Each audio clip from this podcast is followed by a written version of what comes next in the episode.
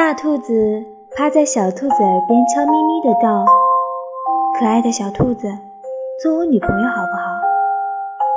小兔子呆呆的站在原地。你说什么？他看着小兔子面无表情的样子，愣住了，脸上的兴奋渐渐的消失，最后伤心的走开了。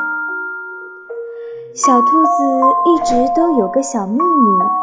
只有父母知道，他的左耳听不到声音，因此小兔子一直都很自卑，从来不敢和其他小伙伴一起玩。他害怕自己的秘密被大家发现，他怕被嘲笑，怕被孤立，所以他也没有什么朋友，除了大兔子之外。大兔子一直以来都像个大哥哥一样。每天陪着小兔子上学、放学，带着它去附近的草原玩，带着它吃它最喜欢的胡萝卜。直到那一天，大兔子终于鼓起了勇气表白了，但它却不知道它说了什么。后来，熟悉的路口再也没有了大兔子的身影，小兔子好害怕，害怕大兔子再也不会出现了。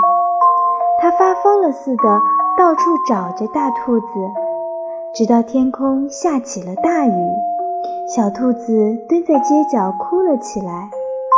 突然，一个熟悉的身影走了过来，挡在了小兔子的头顶。大兔子说：“小兔子红着眼睛，抬起头，委屈地说道：‘可是，可是我左耳听不到声音啊。’”大兔子愣了一下，紧紧地抱住小兔子，在它的右耳说道：“可爱的小兔子，做我的女朋友好不好呀？”小兔子没有说话，悄悄地把头埋在了大兔子的怀里，小声地说道：“。”